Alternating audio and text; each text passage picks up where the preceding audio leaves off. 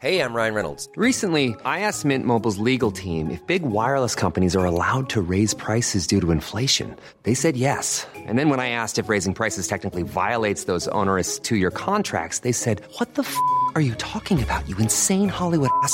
So to recap, we're cutting the price of Mint Unlimited from $30 a month to just $15 a month. Give it a try at mintmobile.com slash switch. $45 up front for three months plus taxes and fees. Promo rate for new customers for limited time. Unlimited more than 40 gigabytes per month. Slows. Full terms at mintmobile.com.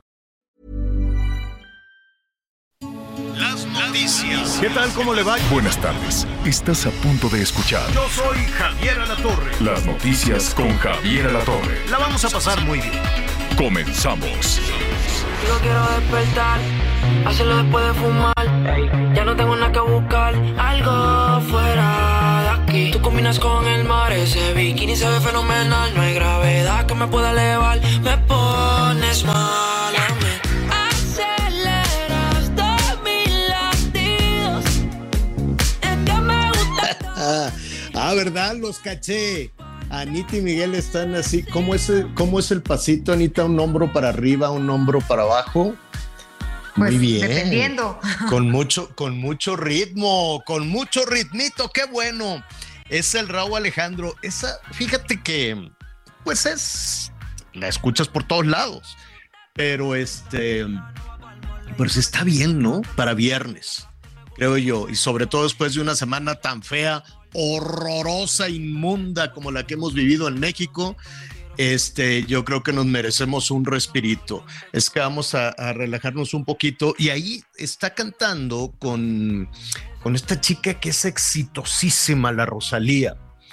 Este, que además la Rosalía, aquí ya estuvimos platicando, está enamoradísima de un exnovio que tenía, raperón, y el raperón también está enamorado de ella, pero se aman mucho, pero se, se pican los ojos cada rato. Digo, no hay violencia. Pero son de esos amores raros, ¿no? Así de, es que te quiero tanto, pero te voy a hacer la vida de cuadritos. Y entonces se dejan y se regresan y se vuelven y se quitan y se van. Qué barbaridad con estas cosas del amor, qué raro es eso, son esas cosas amorosas, ¿no? Tan bonito Pues- que es así, pero pues bueno, ¿tú qué Pues opinas? mucho cuidadito con esos amores eh, tóxicos. Tóxicos. ¿no? Porque digo, te puede encantar mucho la persona, pero luego ya cuando hay tanto desasosiego, pues mejor por, por- por lo sano, pues ahí nos vemos, ¿no?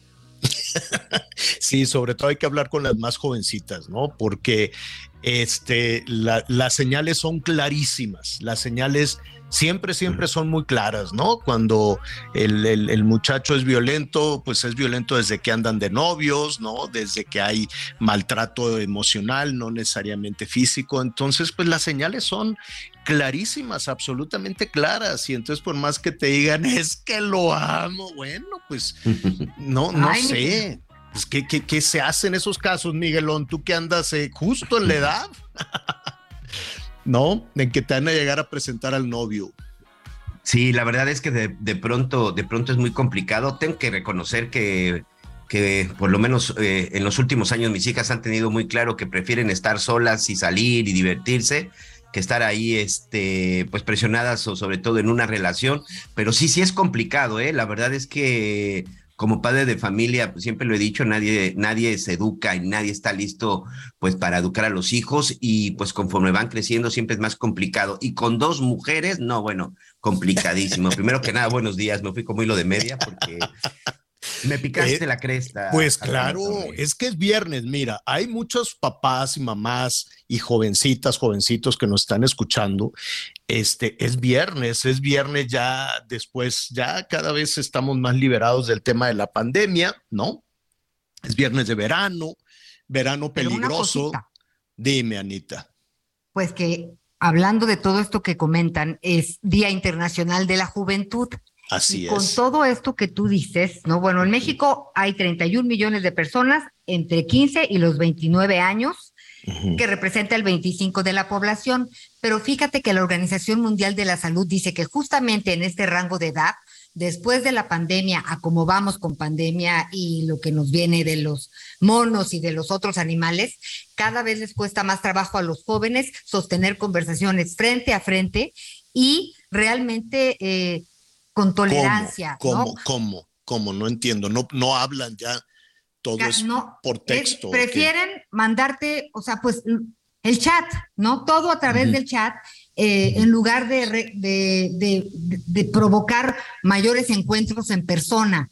este, entonces, pues avanzan en las relaciones y bueno, ya después por supuesto que se da un encuentro, pero hay más apatía, hay menos tolerancia y mucha desesperación en el sentido de que rápido, rápido, rápido, sí, sí, sí, sí, no, no, y a lo que te trunche lencha. Entonces, eh, hace un llamado a la Organización Mundial de la Salud a trabajar en este sentido, este, y pues reencontrar otra vez este platicar con nuestros jóvenes. Sí, sí, el asunto es que quieran platicar y que no te manden un texto. A mí me, me sorprendió eh, escuchar en alguna ocasión a unas, unas adolescentes, casi niñas, ¿no? Adolescentes que habían recibido una llamada telefónica, pues de, algún muchachito que quería ser como el novio o algo, y se sorprendieron mucho, así como, eh, este, Eu, ¿no? Así, Eu, ¿por qué me habla? ¿No? Dices, ¿y cómo que por qué te habla? Pues porque te quiere este, decir cosas bonitas, invitar al cine o algo. Y, me, entonces dicen, no, es que las invitaciones son por, por texto. Dije, ¿cómo? Dice, sí, ya nadie habla por teléfono. Y yo, ándale si vas. Entonces, este, pues sí, tienes razón. Yo no, no, no había caído en cuenta de que la comunicación frente a frente, que es tan generosa, porque hay una, hay un tema de comunicación no verbal, ¿no? Tú comunicas más con los ojos, comunicas más con una sonrisa que con un emoji, ¿no? Que con una caricaturita. ¿No? Que con una caricaturita. Entonces, sí hay un tema este, que se está perdiendo mucho. Primero, la, la comunicación interpersonal, ¿no? Todo lo que quieres manifestar con una sonrisa, con una mirada o con el enojo o con, o con los gestos, con los movimientos, con las manos, ¿no? Se lo estás dejando a los dibujitos de estos del, del japonesito que los inventó, el emoji. Y por otro lado, estás perdiendo la, la escritura, ¿no? La posibilidad no de textear, sino de escribir y, no sustituirlo por símbolos, ¿no? Y sobre todo el tema manuscrito, pues yo no sé ahora cómo escriben los chavos, sobre todo después de dos años perdidos. Por cierto, hoy por la mañana muy temprano estaba platicando con Anita, con Miguel, de la situación de los jóvenes en México y Miguel, este, las cifras, los números no son nada buenos, ¿eh? No, la verdad es que no son nada buenos, sobre todo eh, hablando de oportunidades, hablando de oportunidades tanto educativas como en el momento de trabajar. Lamentablemente, pues más de la mitad de nuestros chavos hoy, sobre todo a partir de los 15 años, pues están en una situación complicada, donde no estudian, no trabajan y simple y sencillamente, bueno, pues son estos famosos ninis que yo estoy sinceramente muy, muy a disgusto y en contra de esa, de esa palabra y si hay algo que no debemos dejar y si hay algo que debemos entender es que precisamente los chavos que están empezando deben de tener esas oportunidades tanto estudiando como trabajando. A esos son a los que pues les estamos entregando prácticamente el futuro del país y no lo digo yo, lo dicen las estadísticas y lo dicen los estudiosos del tema. Un chavo que no estudia ni trabaja es más propenso a que termine en una adicción o incluso en las manos de la delincuencia organizada, Javier. De, hecho, una de las líneas que, se, que propuso el actual gobierno, la actual administración, era precisamente esa, ¿no? Dar la estrategia de los abrazos y eh, yo recuerdo que en el 18 decían, ya se acabó la delincuencia, los criminales van a entregar las armas y van a agarrar los tractores. Pues suena muy bien, suena bien, pero muy bonito que sea y todos los jóvenes, todos van a tener un lugar en las universidades, todos. Dije, ándale, ¿y cómo le vas a hacer? Y todos van a estudiar y todos van a tener trabajo. Qué bonito país, pues así, con esa, con esa esperanza, pues era eh, hermosísimo imaginarse el futuro, ¿no? La popularidad, incluso el presidente se fue en ese momento más allá del 80%, porque pues la esperanza nos mueve y decir, pues sí, de que anden ahí robando, asaltando y con 19 ingresos a la cárcel a los 20 años, pues imagínate. Pero la realidad es otra y la hemos visto esta semana. Es un asunto terrible lo que hemos vivido esta semana, y em, no solo por el tema de los mineros, que ahí vamos a, a estar y cómo se va generando pues una, una, una ilusión de que van a ser rescatados y te dicen hoy al ratito y dentro de una hora y vas a ver y así ya llevamos casi 10 días en, ese, en esa situación que es terrible. Pero después vimos lo que sucedió y nos sacudió lo que sucedió en Jalisco, lo que sucedió en Guanajuato, el miedo que tienen en otros estados alrededor de estas eh, entidades, y después Chihuahua, y después Ciudad Juárez, y después los civiles, no solo los, eh, creo que fueron nueve personas, nueve civiles y, dos, eh, dos, personas más que, estaban, que están internadas en la cárcel de Ciudad Juárez en una jornada violenta, pero donde pues la gente, ya no cabe la excusa, Anita Miguel, ya no cabe la excusa de que em, es la, la guerra del narco de Calderón. Ya no, aquí ya no cabe Calderón, ya no cabe eh, el, el, tema de que son bandas rivales y pues allá que se maten ellos y cosas por el estilo. Ya no caben muchas argumentaciones, porque cuando la gente tiene miedo, como, como está sucediendo en Ciudad Juárez, como está sucediendo en algunas zonas de Zapopan, en algunas zonas de, de León, de Celaya, de Michoacán, de Zacatecas, de Colima. A ver, Colima está ardiendo, la Ciudad de México también hubo ejecuciones, digo, en el Estado de México anoche también hubo ejecuciones, ¿no? Que, que probablemente no tuvieron la, la resonancia porque no se, no se incendiaron los Oxxos, ni los negocios, ni los comercios. Eh, la situación de nuestros compañeros periodistas los rafaguearon, Anita, Miguel, los mataron cuando estaban, estaban haciendo una promoción afuera de una pizzería allá en Ciudad Juárez, compañeros de la radio local, si no me equivoco, Miguel, y empezaron a describir, empezaron a describir lo que pasaba. ¿Y qué sucedió después? Sí, lamentablemente estos compañeros que estaban en realidad haciendo otro tipo de trabajo, son los compañeros de la estación local Switch 105.9 FM de la empresa Mega Radio eran encabezados por el locutor Alan González.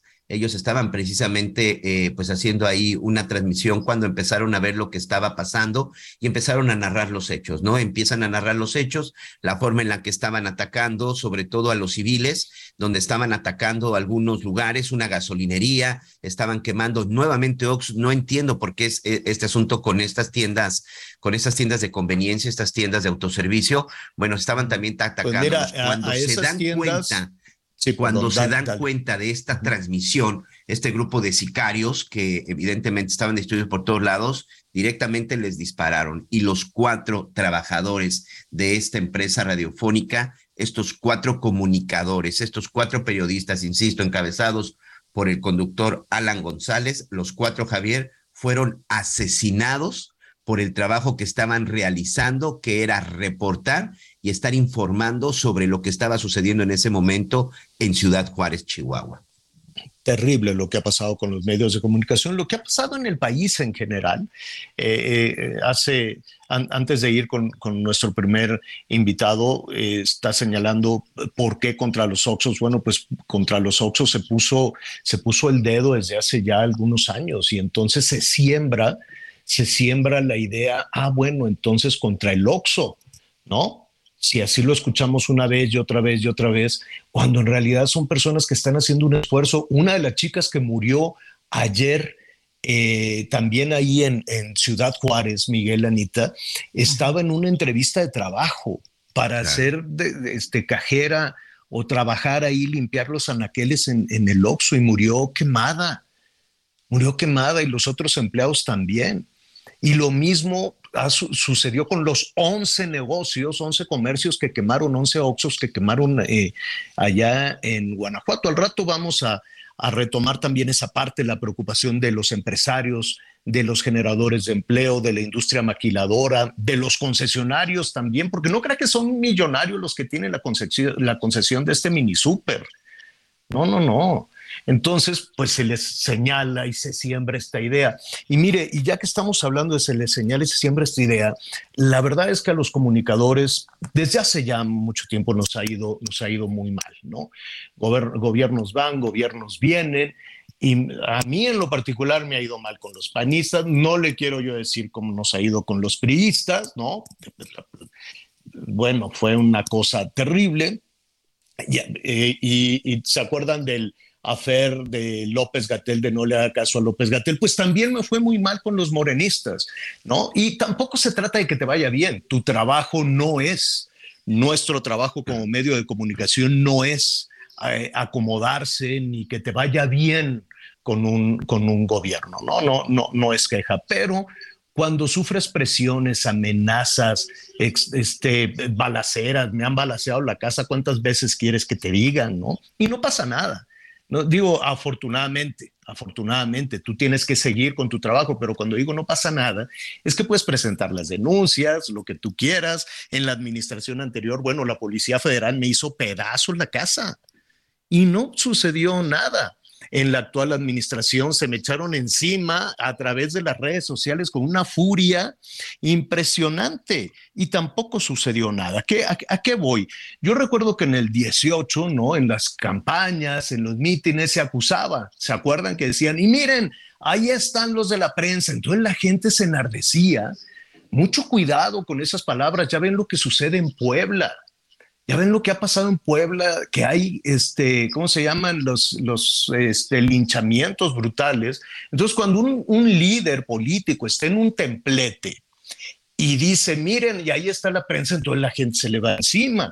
Y después hubo señalamientos un día sí y otro también, y luego empezaron a aparecer las listas, ¿no? Así, estos me critican, estos no me quieren, no sé qué. Y entonces se va sembrando esta idea terrible. Tanto que ahora pues todos los frentes contra los medios de comunicación o contra los, eh, eh, profesionales de la comunicación están absolutamente eh, abiertos con mucha, mucha agresividad. Yo le agradezco a José Antonio García Herrera, presidente de la Cámara Nacional de la Industria de la Radio y la Televisión, que nos acompañe esta tarde. ¿Cómo estás, José Antonio? Qué gusto saludarte. Querido Javier, me da gusto saludarte. Aquí estoy como siempre a tus órdenes. Oye, ¿qué opinión te merece? Eh, pues no solo lo que hemos, eh, lo que, lo que hemos vivido, esta tristemente es una actividad la nuestra, la de la CIRT, la de la Cámara de la Industria de la Radio y la Televisión de alto riesgo. Es muy generosa, lo agradecemos, es una bendición tener esta, esta posibilidad de comunicación, pero desafortunadamente es un asunto este, de riesgo, ¿no? Híjole, la verdad es que, ¿qué te puedo decir, Javier? Yo en lo personal eh, me siento muy frustrado y, como representante de esta industria eh, estamos muy mortificados y preocupados por estos hechos violentos que han estado sucediendo en diversos estados del país. Eh, y pero pues más hoy consternados por la pérdida de cuatro colaboradores de esta industria que estaban cumpliendo con su trabajo, que estaban informando a la gente de lo que está sucediendo eh, en Ciudad Juárez y bueno pues este fueron víctimas de este esta delincuencia de esta violencia que no no no entendemos cómo hay que pararla Javier pero sí estamos muy preocupados en ese, en ese sentido, esto no es un, desafortunadamente no es un asunto reciente. Los lamentables acontecimientos de, de, ayer no es un asunto reciente, donde desde tu punto de vista o desde el punto de vista de la Cámara, estaría la solución? Pues este, yo como siempre he dicho, la violencia en este país está desatada y, creo que sí, los tres niveles de gobierno deben de tener una estrategia en seguridad que detenga este crimen organizado. Yo no soy experto, pero ellos sí y nos prometieron que lo iban a hacer y eso es lo que estamos esperando la población eh, en general este, Javier, estamos eh, nerviosos, inquietos, desesperados de tanta violencia en el país. Sí, es una exigencia que nosotros como industria estamos haciendo a los tres niveles de gobierno, pues para que este, puedan tener estrategias para solucionar este problema. Y, a nosotros como medios de comunicación, Javier, pues a ti qué ha pasado, ¿Cuántos, ataques has sufrido? ¿Cuánta violencia? Bueno. Oye, ahora resulta que somos uno de los países en los que no se puede ejercer el periodismo sin tener riesgos. Somos de los más peligrosos, de los países más peligrosos para para ejercer nuestra nuestra labor de información. al público, a las audiencias, al pueblo mexicano. Tienes toda la razón. Y mira, eh, probablemente ahora pues nos hemos dado cuenta por esta, mm, eh, eh, es, es inaceptable desde luego lo que ha sucedido, es doloroso también lo que ha pasado con nuestros colegas allá en Ciudad Juárez. Sin embargo, justo, justo en este, en este momento, pues hay este, empresas más pequeñas, si tú quieres, que mm, pues que viven amenazadas y que tienen una voz tal vez un poquito, tal vez un poquito más débil, ¿no? Para, para, poder ejercer su, su, trabajo, lo sabemos, en regiones de Tamaulipas, en regiones de Zacatecas, en regiones de Chihuahua, de Sonora, ¿qué quieres que te diga, no? Más la muy larga lista de los eh, crímenes, los asesinatos de periodistas, de, de hombres y mujeres que, que se dedican a este noble oficio y que no han sido resueltos. ¿Qué, ¿qué, qué, les diría la Cámara a estas eh, empresas como la de ayer de Ciudad Juárez, que son mucho más pequeñas y que en ocasiones pues su, su, voz no tiene la suficiente fuerza para ser escuchados y protegidos? Mira, Javier, eh, nosotros como Cámara Nacional de la Industria de la Radio y la Televisión abarcamos a los concesionarios, a los periodistas, a los locutores, eh, a, todos nuestros trabajadores y nosotros estamos dando la cara y, y, buscando a las autoridades para que nos, nos, nos solucionen este problema de inseguridad. Sí, claro que este, son estaciones pequeñas en provincia, pero tienen una representación aquí que somos nosotros y estaremos siempre para ver por ellos. Qué bueno, qué bueno.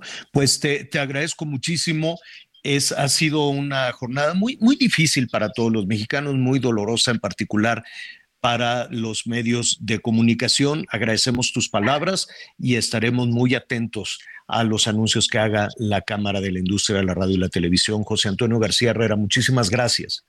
Querido Javier, te mando un abrazo. Anita, por favor, también saluda. Un abrazo, gracias. Gracias. Gracias. Eh, y bueno, pues es la preocupación, desde luego, que hay en todos, en todos los ciudadanos, incluso en la mañanera, incluso en el presidente. Hoy se le notó con un semblante, este, pues, pues triste, diciendo alcanzó que el crimen está alcanzando a, a, los ciudadanos, a los inocentes, a la ciudadanía. Y es una preocupación, como preocupados están también, pues los comerciantes. Hay ya algunos comunicados en ese sentido, Miguel Anita.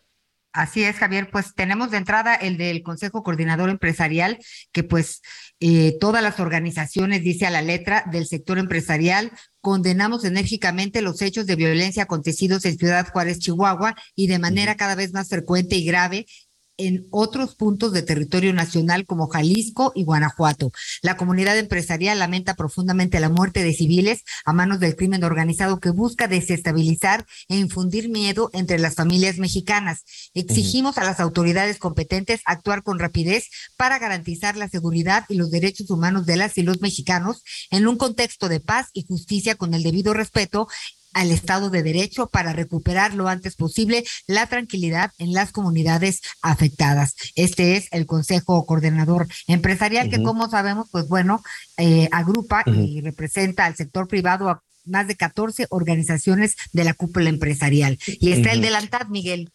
Así es. Así es, así es, Anita Javier. LANTAD, que básicamente es la Asociación Nacional de Tiendas de Autoservicios Departamentales, es en donde pertenece, por ejemplo, esta, este grupo de tiendas de OXO. Dice, LANTAD reprueba todo acto de violencia en contra de la población en general, los colaboradores de nuestros asociados y sus tiendas. Hacemos un llamado respetuoso a las autoridades federales, estatales y municipales responsables de la seguridad a reforzar y tomar las medidas necesarias para conservar el Estado de Derecho y un ambiente de paz al que tenemos derecho todos los que vivimos en este país. Durante los últimos días, en algunos municipios de León, Celaya, eh, Zapopan y Ciudad Juárez, hemos vivido momentos de tensión y violencia en contra de clientes, colaboradores y tiendas. No debemos y no podemos acostumbrarnos a este tipo de eventos. México no lo merece. Confiamos en nuestras autoridades federales, estatales y municipales. Queremos un México sin violencia, queremos un México en paz. Y también está firmado por todos los asociados de la Asociación Nacional de Tiendas de Autoservicio y Departamentales, Javier. Pues ahí está toda esta eh, preocupación. Ahora imagínense ustedes, este, tu, tu coche, tu coche, Miguel, ¿qué, qué, qué año es? Está muy bueno, ¿no? Sí, todavía 2018, señor, todavía por ahí. ¿El tuyo, Anita? Mi coche es 2019. Bueno, imagínate que sales de aquí de la estación, no sé qué, y entonces de pronto aparecen unos malosos, te dice, bájese, y entonces te tienes que bajar en friega con Clarita, tu nietecita, corriendo, imagínate que se te crucen, ah, bueno, pues que se te crucen ahí, o tú, Miguel, que estés con las niñas, órale para abajo, ¿no? Entonces te bajas y que te quemen el carro. De eso vamos a hablar después de la pausa.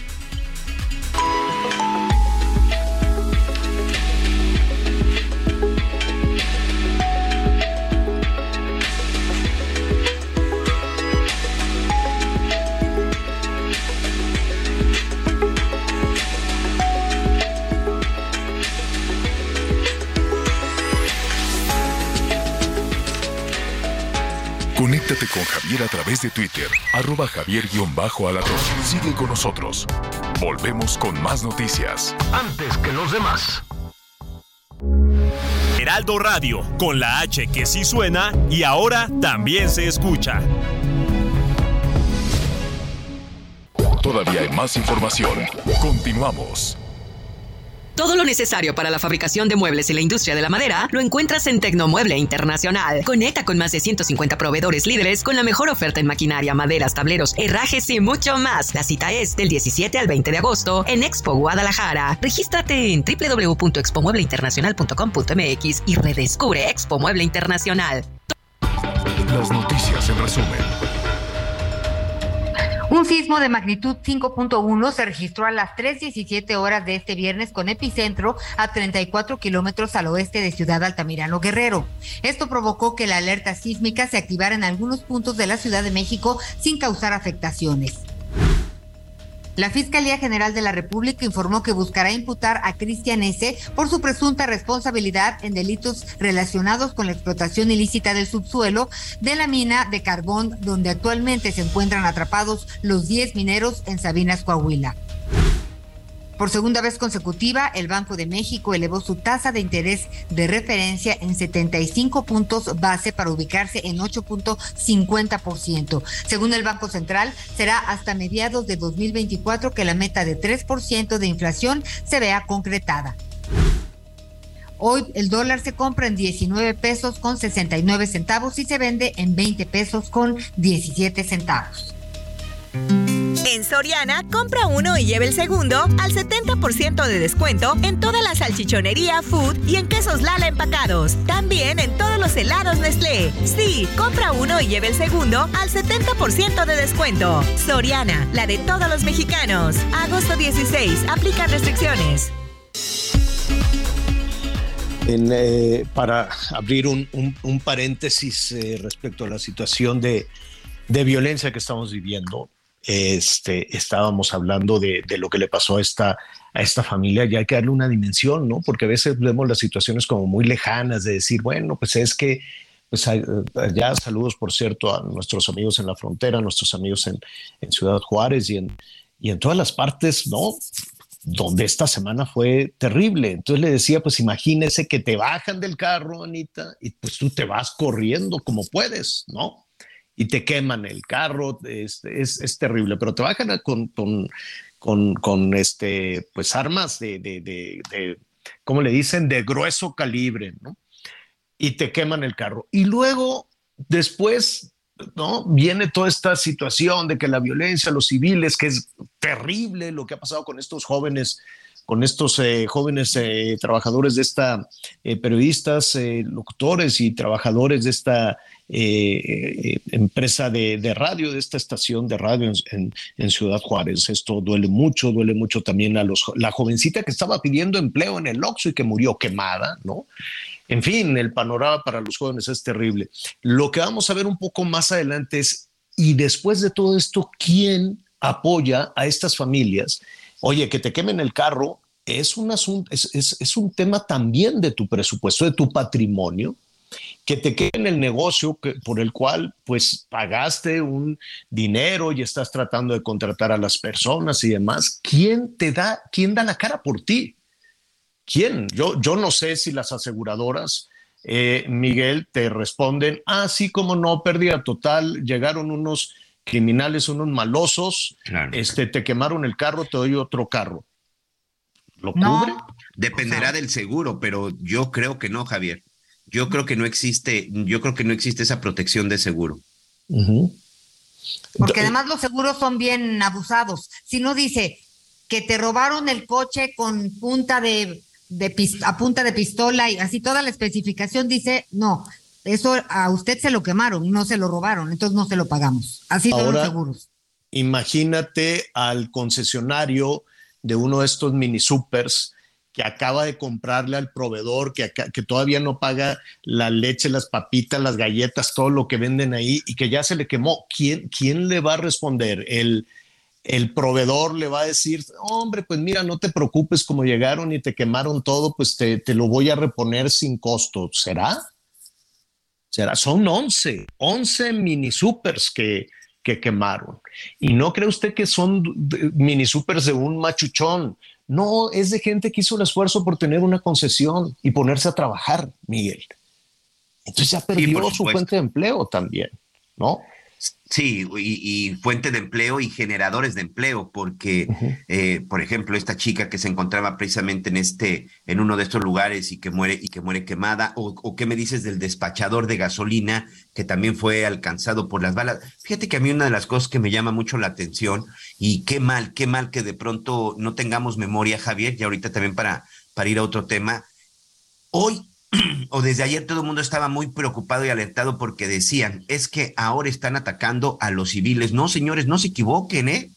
civiles inocentes han muerto en los últimos años, y no digo en los últimos tres, han muerto a los años en este asunto de la delincuencia organizada. Y si no, pregunten a la familia Levarón cuántos niños fueron asesinados y, y cuántos adultos precisamente en esta confusión que se dio, 14 niños y tres mujeres. En Reynosa, Javier, ya se les olvidó en junio del 2021, de la misma forma salió un grupo de sicarios a matar al azar 15 personas fueron asesinadas, entre ellas un taxista, un estudiante de enfermería, un trabajador de una tienda de conveniencia, unos obreros, un grupo de albañiles que acababa de salir, también salieron al azar y también fueron asesinados. O que no se nos olvide recientemente también lo que pasó en el estado de Chihuahua con los jesuitas y con este eh, con, este, con esta persona que se dedicaba como guía de turistas, también era un civil, era una persona que estaba trabajando, era una persona que estaba en la calle y que no tenía nada que ver con la delincuencia organizada. A mí me sorprende que de pronto, y hoy sí lo digo textualmente,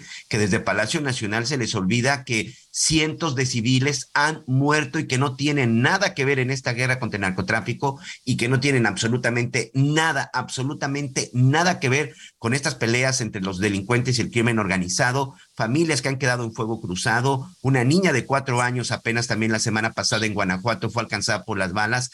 No es posible que hoy digan, estamos viendo algo inaudito. No, señores, esto ha estado sucediendo, y, que no lo la es completamente diferente. Y, la familia que mataron en el bautizo, ¿te acuerdas? Claro, claro. Del bautizo. En fin, o sea, son muchos los inocentes, los civiles que, que han muerto. Sí, Anita. Y el tema de que, pues finalmente, el problema que hubo en el Cerezo, en Ciudad Juárez, en este Cerezo número 3, pues eh, quién manda en dónde para que esta riña, para este, para que este pleito entre grupos de delincuentes adentro del, del cerezo, pues tenga una repercusión de estas magnitudes afuera. O sea, como yo dije, ¿dónde está la frontera de los malos que están adentro y entonces cómo tienen poder en los que están afuera? Y la en medio de algo, si hay algo que no ha funcionado en el sistema de justicia de este país, son los centros penitenciarios. El autogobierno en todos los centros penitenciarios del nivel que ustedes quieran, simple y sencillamente es el que predomina. Si no vean lo que sucede en el reclusorio oriente, vean lo que sucede en Barrientos, vean lo que sucede en Ciudad Juárez, vean lo que es más, muchas veces estos centros penitenciarios son centros de operación y de control. ¿De dónde salen las extorsiones? ¿De dónde salen los secuestros? ¿De dónde salen las amenazas? El 60-70% ocurre. O sea, perdón por la expresión, no nos hagamos tarugos, sabemos que el sistema penitenciario no sirve, está lleno de corrupción y por esa corrupción es que todos estos delincuentes operan a, manga ancha, de ahí reclutan sicarios, lo vimos una vez en Cieneguillas, en Zacatecas, ahí se escondían los sicarios cuando salían cometían una cometían un asesinato y regresaban. Cieneguillas es otro ejemplo, el, penal de Durango, o sea. Claro, y una, y una eh, situación lamentable, para ir con, con, nuestra siguiente invitada, es que muchos de estos eh, eh, personas que reclutan son jóvenes. Eh, yo, yo entiendo y generó, lo comentábamos al principio del programa, generó una expectativa y una esperanza enorme. El decir que se le iban a dar oportunidades a los jóvenes, lo escuchamos en el 18, en el 19, y que ya no se iban a integrar al crimen organizado, entonces que les iban a dar dinero, les iban a dar becas y que todos iban a tener un pupitre, que todos iban a tener un lugar en, en, la, en la escuela y desafortunadamente lo que tenemos son dos años perdidos de, educación, una inseguridad eh, que, que, va creciendo y creciendo cada, cada día más y un tema de oportunidades muy limitado hay que decirlo, muy limitado por diferentes razones para los jóvenes. Y eso es dolorosísimo. Es dolorosísimo que, que un país esté con esas situaciones tremendas, las oportunidades, dos años perdidos, aunque digan que no, que fue a distancia y que sí, no, no, no es verdad. Son dos años perdidos en la formación, en la educación, lo cual les va a limitar también las oportunidades, hay que decirlo también de esa manera, y una violencia que para muchas jovencitas y jovencitos se presenta como una alternativa, así de doloroso como una alternativa de vida. En ese contexto hoy es el Día de los Jóvenes en el mundo y en México también. Ana Gutiérrez es coordinadora de Comercio Exterior y Mercado Laboral del Instituto Mexicano para la Competitividad, del IMCO, y me da muchísimo gusto saludarle esta tarde. ¿Cómo estás? Hola Javier, muy buena tarde. Un gusto estar aquí platicando contigo sobre este tema importante eh, de la condición de los jóvenes en el mercado laboral y, en México, ¿no? Es, sin duda importante, aunque no tan angustiante como el que estaban mencionando hace unos minutos. Sí, es terrible. Yo, yo, yo lo sé, sobre todo porque se ha agudizado en, eh, pues iba yo a decir en la última semana, puede ser en los últimos dos meses, pero tal vez en los últimos dos años. Ana, ustedes en el IMCO tienen un diagnóstico, una radiografía, por así decirlo, de los jóvenes, de las y los jóvenes en México.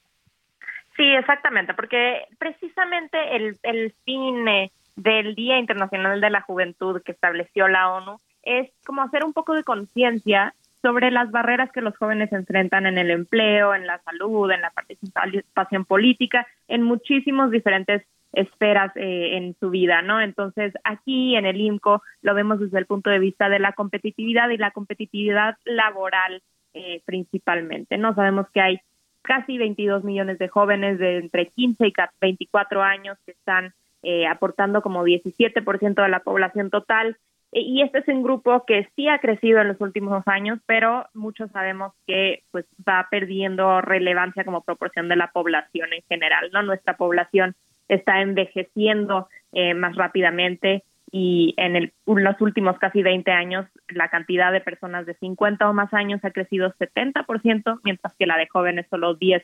Entonces, ahí es un tema eh, de que los jóvenes que están entrando ahorita al mercado laboral, a la economía o a la población en general, pues van a tener que enfrentar ciertas responsabilidades o cierto peso ahí eh, para poder apoyar a las personas más de, de, mayor edad y tienen algunas buenas cosas en el panorama, ¿no? Los jóvenes. Hay ahora más, más que nunca un nivel educativo superior, ¿no? Ahora seis de cada diez jóvenes de esa edad eh, ya terminaron la prepa, lo cual es buen nombre considerando que, buen número considerando que todavía a los 15, 16, 17 años están acabando y esto contrasta con la cantidad de personas de entre 40 y 49 años que tienen ese mismo nivel de estudios, ¿no? Solo cuatro de cada diez de esas personas han terminado la prepa y eso nos habla de un mayor grado de escolaridad, ¿no? También hay más jóvenes que están accediendo a educación superior, a carreras profesionales, y tenemos un grupo de jóvenes de nuevas generaciones cada vez más preparados para entrar al mercado laboral, lo cual definitivamente es bueno, ¿no? Les da más herramientas a ellos, le da más herramientas a la economía para ser más, más productiva y para crecer,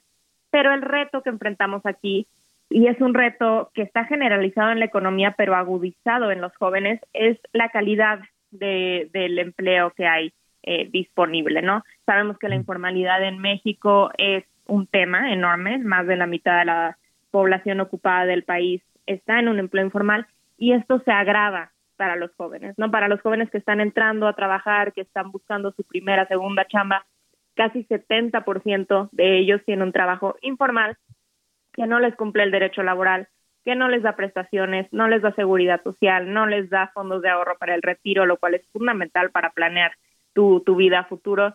Tampoco les da cosas como primas vacacionales, compensaciones. Entonces, el hecho de que estén entrando al mercado laboral y lo estén haciendo con tan malas condiciones, pues nos, nos vuelve menos competitivos como país, les disminuye las oportunidades sin duda a ellos de movilidad social, de crecer profesionalmente y es un mal panorama en general.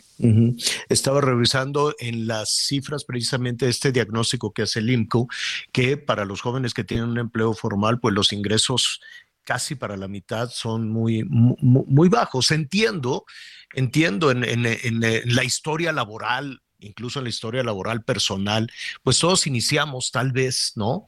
En condiciones un, poquito, más, un poquito más complejas y vamos creciendo y vamos eh, eh, incrementando también el, patrimonio. Pero eh, en realidad los jóvenes con ese primer empleo ganan mal, de, acuerdo a lo, a lo que estamos viendo. Pero yo, yo te preguntaría, ¿esto es una situación del mercado, una situación de las empresas o tiene que ver con la, la, preparación de los jóvenes que no encuentren empleo y que se sumen a la informalidad?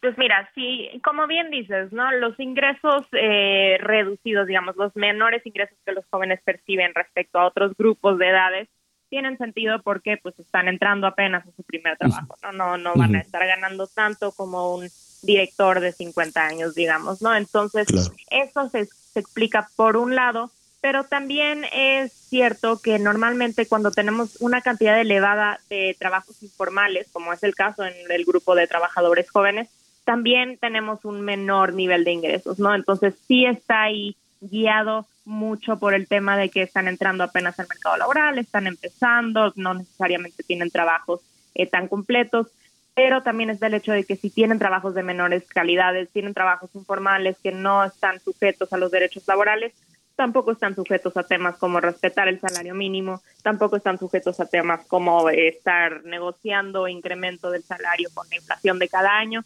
y sí se ve ahí una afectación. Y por otro lado, también impacta lo que decías, ¿no? El nivel de escolaridad. Aunque los jóvenes sí tienen menores ingresos que los otros grupos etarios, digamos, eh, esto mejora cuando tienen más educación.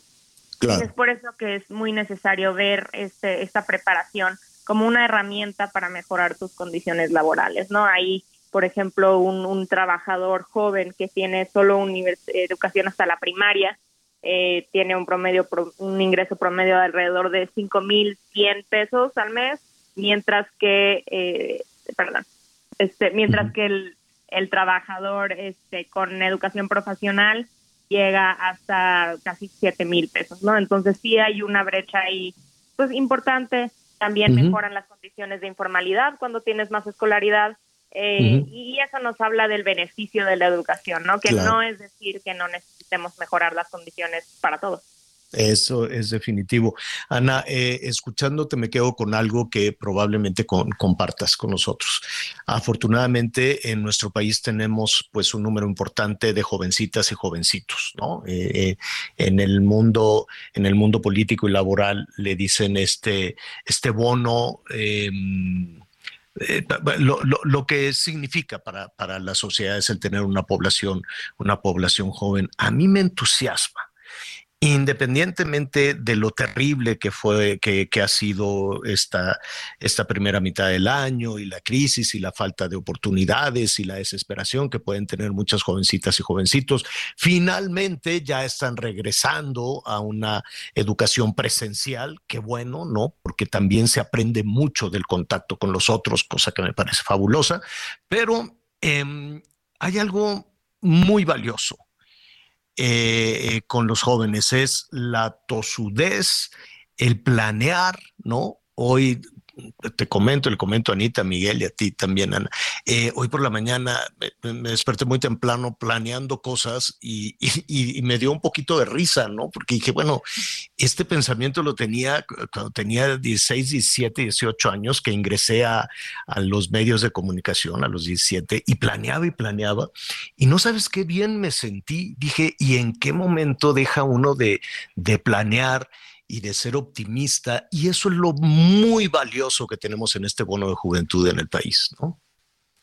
Sí, sin duda, sin duda. Y también algo muy valioso de ese bono de juventud es eh, pues la visión que tienen, ¿no? Ha, cambiado muchísimo el mundo a lo largo de un par de décadas, ¿no? Y ni hablar para la gente que tiene entre 15 y 24 años, tienen todo este nuevo set de habilidades tecnológicas, tienen cada vez más que nunca conexión con jóvenes de otros países, otros puntos de vista. Entonces creo que educarlos y darles buenas condiciones a la hora de entrar a la economía, pues no solo le da buena condición a la población joven, sino que nos da a nosotros más herramientas para crecer, innovar y volvernos al final del día un país más equitativo y con mejores condiciones. Entonces mm. hay que aprovecharlos, hay que darles claro.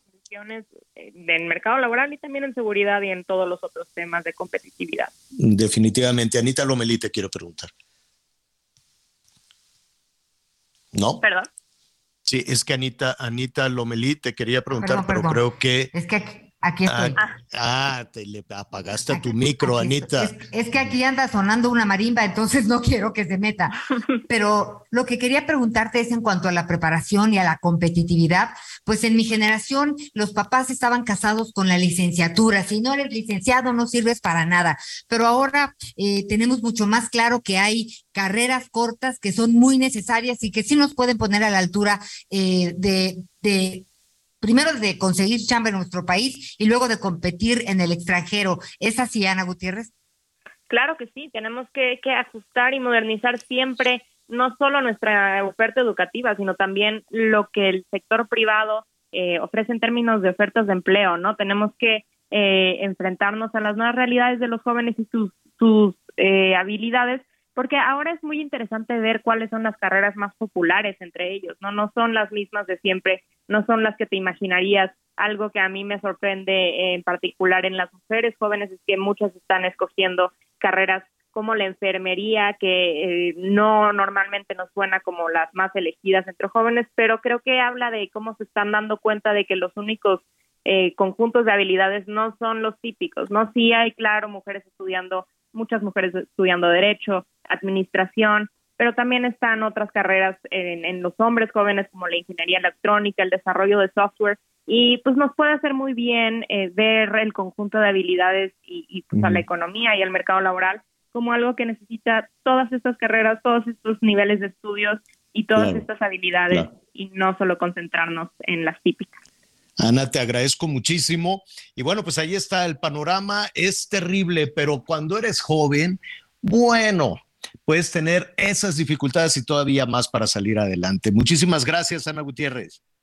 Gusto platicar con ustedes. Buenas tardes. Al contrario, buenas tardes. Ana Gutiérrez es la coordinadora de Comercio Exterior y Mercado Laboral del IMCO. Y sí, Anita Miguel, hoy me, me, me gusta sorprenderte, no, no, no sé si les ha pasado que tú mismo te sorprendes con tus, con tus pensamientos, ¿no? Y entonces estaba, me desperté planeando miles de cosas. Voy a hacer esto, voy a hacer, es más, estaba planeando ya hasta el fin de año, imagínate, ¿no? Así como que, no, que voy a hacer esto, voy a hacer el otro. Y yo dije, aquí a todo dar, qué semana tan complicada, tan difícil. Y entonces, este, es, hay que, eso, eso no hay que perderlo nunca, ¿no?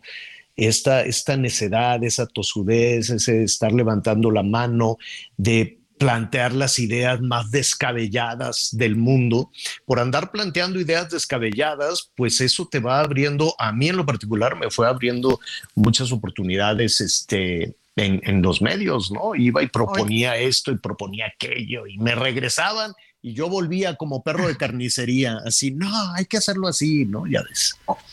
Oye, y una cosa que me ha pasado, ya, ya saben que pues tengo seis meses de abuelita, y yo decía, pues no, ahora a ver de dónde, cómo me jubilo, porque yo ya nada más quiero estar viendo a la nena, contándole las pestañas, peinándole sus tres pelitos. Y, y, luego realmente me sentí muy agradecida y bendecida de poder tener la fuerza, las ganas, el entusiasmo de poder seguir trabajando, porque además finalmente es algo que te mantiene vivo y es lo mejor que puedo hacer, pues por los que vienen eh, atrás de nosotros, ¿no? O adelante, ¿no? Por estos minutos, entonces aborté la misión de la jubilación. Oye, bueno, a ver, antes de la pausa, después de las noticias de hoy por la noche, que lo voy a esperar, me voy a estrenar, me quiero estrenar a algo, no sé, voy a buscar a ver si, este, si alcanza, porque pues no hay presupuesto. Pero después de las noticias, que además es el cumpleaños de Betty Amezcua. Entonces, este, saludos a Betty Amezcua, le mandamos nuestro, todo nuestro cariño, felicidades. Ella fue productora de noticias, en fin. Este, póngase a ver la luna. Hay una super luna. Eh, hay una, era poquito, es, es una, se llama Superluna Esturión, es enorme. Ayer fue el mejor día, ayer por la noche. Entonces, mire, si usted anda romanticón o lo que usted quiera, hoy en la noche ponga así su, su, lo que quiera, un vinito o lo que sea, y póngase a ver la luna. Después de las noticias, desde luego, porque está hermosísima. Correr en contra del viento, conocer todos tus sentimientos, los cuerpos entrelazados, esperemos todos los inviernos. Conéctate con Miguel Aquino a través de Twitter, arroba Miguel Aquino. Toda la información antes que Millions of people have lost weight with personalized plans from Noom, like Evan, who can't stand salads and still lost 50 pounds. Salads, generally, for most people, are the easy button, right? For me, that wasn't an option. I never really was a salad guy. That's just not who I am. But Noom worked for me. Get your personalized plan today at Noom.com. Real Noom user compensated to provide their story. In four weeks, the typical Noom user can expect to lose one to two pounds per week. Individual results may vary. Los demás. Ya volvemos. Todavía hay más información. Continuamos.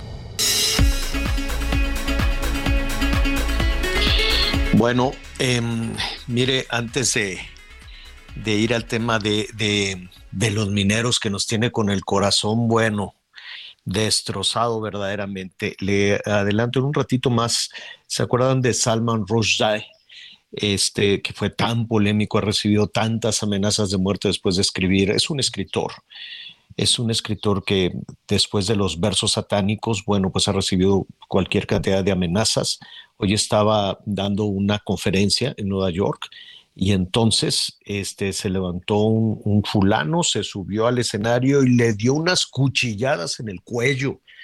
Y entonces, bueno, pues fue una cosa tremenda, se lo llevaron ya al hospital, todavía no queda muy, muy claro qué, qué fue qué, qué, qué ha sucedido, esperemos que se recupere.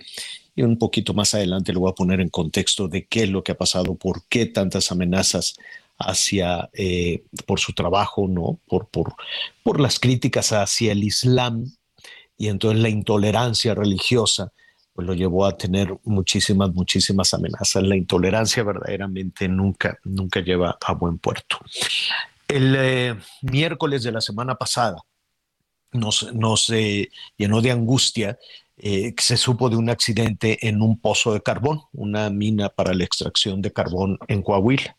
Se quedaron ahí atrapados. Cinco de los eh, mineros lograron salir cuando vino eh, una inundación, ¿no? Se reventó una de las paredes de la mina, vino la inundación, el pozo a 60 metros, imagínese, a 60 metros de profundidad.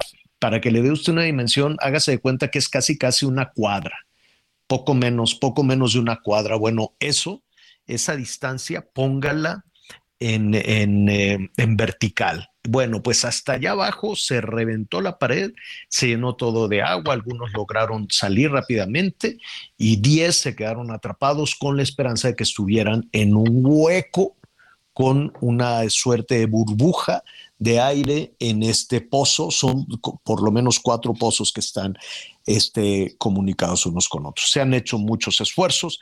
Mi compañero Edgar Galicia periodista de TV Azteca, está en el lugar desde en cuanto se enteró de, de esta situación, se fue, se fue a ese lugar y me da mucho gusto saludarlo en este momento, Edgar. Han pasado ya nueve, diez días. ¿Cómo estás, Edgar? Exactamente, Javier, son, son como nueve días en, lo particular, pero, eh, y lo dices perfecto y lo, explicas muy bien. Ah, vamos a juntar para nuestra audiencia, vamos a juntar tres vasos de vidrio, Javier, y vamos a suponer que están interconectados entre sí en la parte más honda de estos tres vasos se unen, hay pasillos, hay cavernas en la parte más honda. Vamos a suponer que estos vasos de vidrio miden 60 metros así en vertical. Bueno, pues eh, eh hagan, de cuenta que toda esa agua eh, del río, de la pared que rompieron los mineros, inundó a la mitad de esos vasos, es decir, 34 metros de, de estos tres conductos que, que llevan hasta el fondo pues quedaron inundados. Retirar toda esa agua era una, era una labor titánica Javier. Así que, bueno, la estrategia fue primero bajar el nivel, porque de lo, contrario no podían tener acceso a estos 10 eh, mineros que quedaron atrapados. Y hoy por la mañana, Protección Civil Nacional eh, informó que estaban ya a 97% de avance de extracción de esta inundación. Es decir, Pozo 1, Javier, tiene ya 70 centímetros de nivel de agua. Pozo 2, Javier, 3, 3 metros con 9 centímetros y pozo 4, pozo 3, 4 metros, 4.7 metros, imagínate, ya están a nada. Pero, pero ¿cómo pueden, perdón, que, perdón que te interrumpa Edgar, para entender, eh, ¿cómo puede tener uno 70 centímetros y el otro 4 metros? ¿No, no están comunicados a, a 60 metros? Es correcto, solo hay que recordar que cuando ellos hacen estas perforaciones, comienzan a hacer unas ramificaciones, perforan hacia los lados. Ah, claro. Claro. Y, unos tienen unos niveles, otros otros, por eso el agua ya no, ya no alcanza a inundar el otro acceso.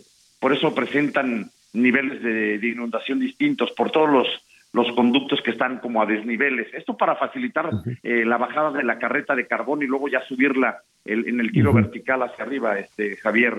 Pues, pues con estos niveles se anunció eso fue importante, que podían ya los cuerpos de rescate eh, eh, desplazarse de manera ya eh, horizontal, por decirlo así, para que nuestra audiencia nos entienda, por estas cavernas donde trabajaban ya los trabajadores. Hay que ir retirando escombro, el rescatista tendrá que abrirse paso, retirar escombro, pero lo más importante de todo es que aquí podríamos tener el día de hoy el primer contacto visual que pueda hacer el rescatista que vaya a la punta, abriéndose paso para identificar dónde está o si encuentra alguno de los 10 trabajadores. Me imagino que quizás en un intento por salvar su vida quedaron dispersados.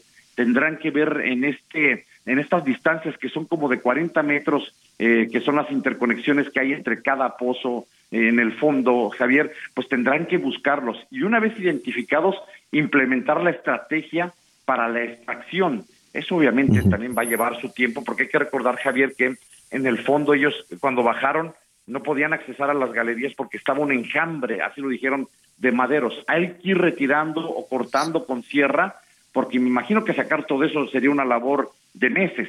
Yo creo que lo que van a hacer es abrirse paso y, y, de ahí de alguna manera identificar, el, tener el primer contacto visual de dónde están ah, ya una vez que los encontraron, decir, aquí están y subir esas buenas, eh, espero que sean buenas y no malas noticias a la superficie para que se los puedan dar a las familias. A las familias ya las reubicaron, Javier, ya las, les pidieron que se fueran hacia la parte interior, a la zona cero que le llaman, donde les acondicionaron camas, regaderas, etcétera, porque muchos no se han ido, llevan aquí nueve días sin despegarse. Hoy podría ser un día clave insisto, solo de contacto visual, es decir, acabo de ver ya un trabajador, ya lo ubico, está aquí a tantos metros del... Sí, por lo menos que sepan dónde están. Exactamente. Eso es importantísimo porque ya pueden accesar, lo dijo hoy Protección Civil, ya los cuerpos de rescate pueden desplazarse de manera eh, horizontal por las cavernas, ir abriéndose paso hasta eh, revisar las galerías, son cuatro galerías, y de ahí decir, aquí están. Eso es muy pues, importante. Pues, mira, hay que irse. en la mañana. Hay que irse con cautela también con esos, con esos anuncios porque generan una esperanza enorme, generan una, una expectativa enorme y así, así vienen desde el fin de semana. ¿eh? Yo entiendo que hayan estado, que han estado al pie del cañón y que, y que quisieran dar una, una buena noticia, ¿no? Que quisieran darle, no sé si le quisieran dar una buena noticia al presidente o a la ciudadanía, pero bueno, el hecho es que desde, desde el fin de semana, todos los días, con excepción del si no me equivoco, el martes, pero todos los días decían, ya estamos, ya, ya mero, hoy, al ratito, en un rato más. El martes se brincaron el miércoles para decir no, el jueves, porque siempre decían no, ya hoy, hoy, como, eh, como eh, claro que todos quisiéramos que así fuera. Entonces, pues se generaba esa, esa, pues, pues esa esperanza en, las familias y una esperanza que cuando llega la noche y no tenían a su, familiar, a su papá, a su hermano, a, ¿no? A, uno de estos mineros en casa, pues debe de ser terrible, debe de ser terrible. Tú has eh, vivido con ellos, Edgar. Exactamente, Javier, son golpes a la moral para ellos muy fuertes, porque es un vaivén de ya estamos cerca y resulta que no, que hay escombros ya los vimos y resulta que no, que nada más era un casco y un martillo, porque es lo que se ha encontrado hasta el momento. Entonces esperemos que hoy sea un día clave, si es que es, si es que lo es, por lo menos para tener contacto visual con el escenario profundo que es, digamos, todo ese terreno eh, profundo, horizontal, donde están, donde quedaron dispersados los, los mineros. Eh, lo más importante es que tendrán que desplazarse ya y retirar los escombros, Javier pues esperemos que, esperemos que por lo menos, eh, como tú muy bien señalas, se tenga algún, algún contacto con ellos y esperemos que por lo pronto se sepa de alguna manera en dónde están. ¿No? Eso, que eso es lo más importante. Edgar, felicito tu trabajo, ha sido agotador emocionalmente este, también y, conozco tu calidad humana, conozco tu gran corazón y cómo vas confortando a las, a las familias, cosa que te felicito. Y nosotros pues te tenemos que apapachar también, ¿no? Te tenemos que felicitar por ese enorme esfuerzo eh, que por eso has consolidado esa carrera extraordinaria. Eh, nos escuchamos y nos vemos por la noche, Edgar. Por supuesto, yo encantado, Javier. Sí, lo más importante es eso. Ojalá ya se le puedan llevar noticias concretas a las familias. Te mando un abrazo gigante. Otro para ti. Gracias, Edgar. Bye bye. Gracias, hasta luego. Ah, ¿qué, qué, situación, ¿no? Tan, tan, eh, tan complicada, tan difícil la que hemos vivido con el tema, con el tema de los mineros. Qué desesperación, porque además, mire, hemos estado tratando de, de definir eh, como, es este pozo, no es muy, el, el, diámetro es de aproximadamente un metro, un metro y medio, y por ahí con un malacate, con unas este, cuerdas, empieza la, la, eh, la eh, bajas con un tambo, hágase de cuenta un tambo de petróleo, o por lo menos así conocí yo esos este, pozos de carbón. Ya le estaré platicando después de todo esto. Oiga, decíamos que tenemos una semana terrible, ¿no? Una semana que ha sido muy dolorosa para, para todos nosotros con el tema de Coahuila, con el tema de Jalisco, con el tema de Guanajuato, también de Ciudad Juárez. En el Estado de México hubo ejecuciones ayer eh, también. Ha sido realmente muy fuerte en medio de todo eso y de los discursos y demás, está también la otra parte que hay que desdoblar en esta historia. El esfuerzo que hacen eh, pues muchas familias para tener un comercio, que quiere usted un mini súper, una tiendita de abarrote, o tener el patrimonio, lo que decíamos de que te quemen tu coche, te rompan tu negocio, te rafaguean la pizzería, y todo eso genera muchísima incertidumbre y es también un salta para atrás en la posibilidad de recuperarnos después de dos años, eh, de dos años terribles. Hay una parte en esta historia, desde luego, eh, que todavía no vemos con mucha claridad quién va a responder, quién va a respaldar aquellas personas que estaban eh, tratando de generar bienestar, tratando de llevar empleos y que se enfrentan Aquí lo estamos viendo de manera extrema, pero antes de eso, aquí hemos hablado de las extorsiones, de los chantajes, de todo lo que van sufriendo aquellos que van abriendo un, si usted quiere, un micro, un pequeño, un, medio, un negocio mediano o grande. ¿Qué opinan de todo esto los generadores de los empleos? Yo le agradezco a Ignacio Manjarreza Yuf. Él es el presidente de la Comisión Nacional de Seguridad y Justicia de la Coparmex. Ignacio, buenas tardes. Hola, muy buenas tardes a todos. ¿Cómo están? Bien, preocupados con todo este tema. ¿Cuál es la percepción que tienen de esta situación en, en la Coparmex, Ignacio? Mira, realmente, eh, pero muy preocupados, sin duda, muy preocupados, pero también ocupados de alguna manera buscando cómo eh, incidir en que las políticas públicas se vayan mejorando en materia de seguridad. Ahorita tú comentabas lo que tiene que ver con la generación de empleo. Pues sin duda este tipo de cuestiones, los actos, hay que decirlo claro, ya terroristas que han sucedido dentro de Jalisco, Guanajuato y el día de ayer en Ciudad Juárez, Chihuahua, pues eh, hay que ponerle mucha atención, puesto que están generando un temor, una, una zozobra dentro de la sociedad donde la misma gente ya no quiere salir, tiene miedo, ¿Por qué? Porque se generó un miedo, un terror, y eso se le llama terrorismo. Y si las autoridades de México, de los tres órdenes de gobierno, tanto federales, estatales como municipales, no se coordinan adecuadamente, no generan inteligencia para poder detener este tipo de agresiones contra la ciudadanía, porque ya no soy, son entre los grupos delictivos, son hechos que están afectando la parte humana de los ciudadanos donde pues gente inocente totalmente está siendo víctima de, de estas agresiones por estar en medio, por estar en una tienda de conveniencia, por estar arriba de un vehículo y que bajen, eh, pues son una serie de cuestiones ahí. Y yendo a la parte económica, pues sin duda el problema eh, se acrecenta porque pues eh, estas fuentes de empleo el día de ayer por ejemplo en Juárez se cerraron totalmente todas las ah, tiendas de conveniencia por proteger no nada más a los empleados sino también a los ciudadanos que pudieran ah, ir en ese momento y llegar a pasar algo. Entonces ya la parte económica pues se afecta. Sin duda el que tiene un micro y pequeño negocito es mucho más afectado porque claro. para con este tipo de, de, acciones. Ha sido eh, eh, por, lo, por la forma en la que se han registrado estos, estos acontecimientos con los incendios, las quemazones, las ráfagas, las balaceras, pues ha llamado, han llamado muchísimo la atención. Se ha sembrado también, ¿no? Que ese es otro de los objetivos de estos grupos, se ha sembrado también el miedo y la incertidumbre, Ignacio. Sin embargo, aquí estuvimos hablando el lunes, si no me equivoco, de una familia, un negocio familiar, abrieron un restaurancito, abrieron una lonchería en, Cuernavaca. O, no estoy seguro si en Cuernavaca, pero de que fue, fue en Morelos. El día que abrieron, llegaron unos fulanos, se metieron, asaltaron a todos los comensales, que tampoco eran tantos, era un negocio pequeño con unas seis mesas, más o menos unas cuatro o seis mesas, los asaltaron a todos y, es, y el jefe de la familia, que invirtió su patrimonio en eso, dijo, ¿saben qué? Hasta aquí llegamos, ya no vamos a levantar la cortina.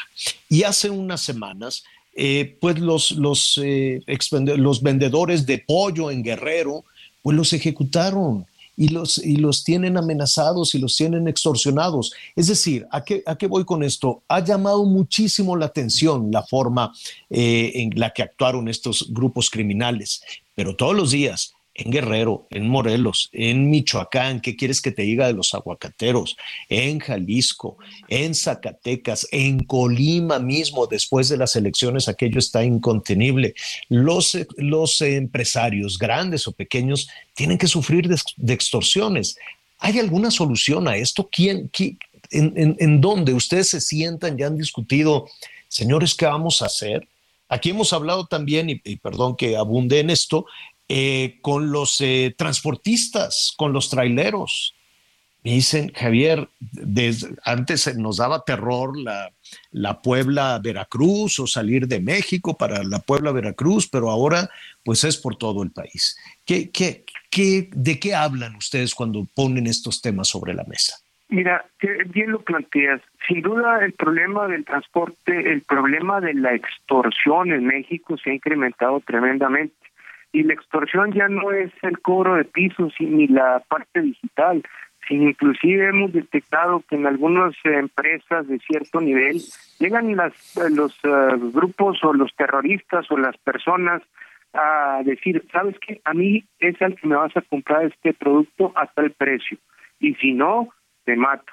Ya pasó en Tamaulipas con un gerente de una empresa donde por no entrar en este negocio de consumir a estas gentes, pues le privaron de la vida. Entonces, el, lo que tiene que ver con el terror se está dando, pero ¿qué hay que hacer? Bueno, pues sin duda el Estado mexicano en su conjunto, en su conjunto, tiene que actuar en consecuencia. Y sin duda hay que decirlo claramente, los mensajes que se han eh, dado desde la parte del Ejecutivo Federal, de abrazos, no balazos, de que son eh, seres humanos, eh, de que hay que privilegiar a la persona. Sin duda hay que privilegiar a la persona, pero somos más los buenos que los malos, y los malos están al margen de la ley. Y la, lo primero que tiene que hacer el gobierno es exigir que se, que se dé, que, que se ejecute lo que tiene que ver con la ley. Y el mensaje debería de ser el que la hace aquí en México la paga en base a nuestras leyes. Tenemos que hacer respetar las leyes de México. Pero ese es el mensaje que tiene que darse desde el Ejecutivo. Imagínate una policía municipal de cualquiera de las poblaciones escuchando al primer mandatario decir eso de que abrazos, no balazos, pues ¿en qué, en qué posición lo pone? Cuando se enfrenta a algún delincuente y dice, pues ni para qué me enfrento, mejor me doy la media vuelta y hay que rodar la bola.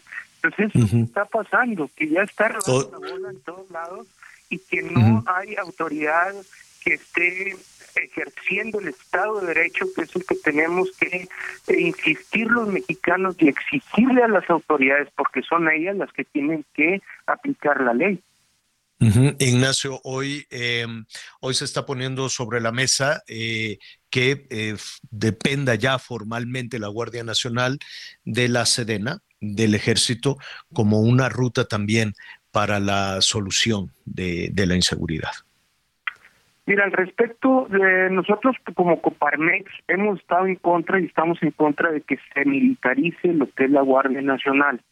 Sabemos que en el año del 19 el presidente manda uh, una, una uh, un decreto, o no un decreto, perdón, uh, el, el que se genere una modificación constitucional al artículo 21, donde muy claramente dice que las instituciones de seguridad, incluyendo la Guardia Nacional, serán de carácter civil, disciplinado y profesional. Sin duda, eso es lo que tenemos que apostarle a la profesionalización de nuestras instituciones y no porque pase la Guardia Nacional a la milicia se van a componer las cosas. Los militares aquí han estado y han estado interviniendo desde hace muchos años en los problemas, sobre todo de narcotráfico en México, y no se le ha visto que se le dé batalla o quién sabe qué estará pasando. Entonces, el perder como ciudadanos una instancia civil que dependa de la Secretaría de Seguridad Pública Federal, que tenga la sensibilidad ciudadana para poder atender a los ciudadanos, eso sería realmente ir retrocediendo o llegando a una total militarización de las de las policías. ¿Qué pasa si el día de mañana también existe otra ocurrencia como esta de pasar la Guardia Nacional al ejército y, y pasar a las secretarías de seguridad pública estatales al ejército? Eso no va a resolver el problema. Lo que resuelve el problema es seguir fortaleciendo la Guardia Nacional como civiles, dándole las herramientas de inteligencia, invirtiendo bien los recursos que se requieren en materia de seguridad. Cada vez los recursos en seguridad se han ido mermando a través de los últimos años y lo que les llega a las policías municipales, a las policías estatales, a los ministerios públicos, pues realmente no alcanza para fortalecer, en primer lugar, al recurso humano, porque son seres humanos los que tienen que rifársela para poder defendernos. Y hay que hay que profesionalizarnos, hay que darles las herramientas y la seguridad social que requieren para ellos y para sus familias, para que realmente nos defiendan a los ciudadanos y cumplan con su labor. pues las herramientas que se requieren pues son más recursos para estados y municipios que lleguen directamente a, en primer lugar al fortalecimiento de las personas posteriormente lo que tiene que ver elevar los niveles de tecnología sin duda hoy por hoy vivimos en el siglo XXI debemos utilizar las tecnologías, cámaras de seguridad, eh, sistemas de inteligencia electrónicos que permitan a través de softwares los análisis delincuenciales. Y, y blindar, ¿no, Ignacio? Además de todo eso, blindar, blindar toda esa acción, toda esa estrategia de las cuestiones políticas y electorales que siempre tenemos encima. Ignacio. El siguiente tema que te quería comentar, precisamente, aquí las tiene que ser con carácter de inteligencia, no con carácter político. Y ese es uno de los problemas que tenemos en México, que se toman decisiones trimestrales o seccionales y eso no nos va a ayudar a no tener una planeación de seguridad a largo plazo. Definitivamente. Ignacio, este es un tema que habrá que ir poniendo, desdoblando sobre, sobre la mesa, así, ¿no? Blindado absolutamente de filias y fobias para poder encontrar entre todos una solución. Ignacio Manjarres, presidente de la Comisión Nacional de Seguridad y Justicia de la Coparmex, muchísimas gracias. A revés, Javier, gracias a ustedes por la entrevista y a la orden, como siempre, desde Coparmex. Gracias, Ignacio. Eh, vamos, eh, vamos a hacer una pausa antes de, antes de ir a los anuncios. Este, a ver, tembló porque yo me quedé dormido, empecé a oír unos pitidos a las tres y cachito de la mañana. Este, Anita, tú sentiste el, el terremoto, el temblor. Bueno, cuando dicen terremoto parece como de película, así de que se cae todo, ¿no? Pero eso es terremoto, movimiento de tierra. El sisma, ¿sí lo sentiste? No, ni oí nada, ni menos, menos sentí. Ah, pues qué bueno. Eso me parece muy bien. No todas. Pues eso sí, dice Claudia Sheinbaum, saludos a la jefa de gobierno, dice, pues mira, no todas las sirenas pitaron no todas las alertas se activaron porque la magnitud fue muy baja.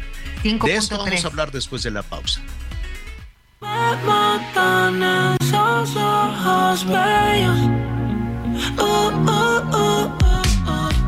Me gusta tu color de tu piel, el color y cómo me hace sentir. Me gusta tu boquita, ese labial rosita y cómo me quiero despertar, hacerlo después de fumar. Conéctate con Ana María a través de Twitter, arroba Anita Lomelí. Sigue con nosotros. Volvemos con más noticias. Antes que los demás. Todavía hay más información. Continuamos.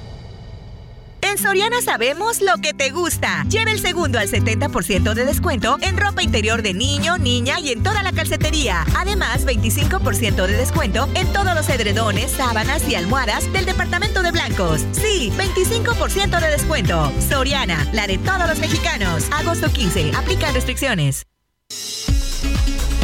Un hombre fue asesinado frente a su familia al resistirse a un secuestro en el municipio de Lázaro Cárdenas, Michoacán. La Fiscalía del Estado señaló que el hecho ocurrió el martes pasado e identificó a la víctima como Luis N., un hombre dedicado al transporte de minerales.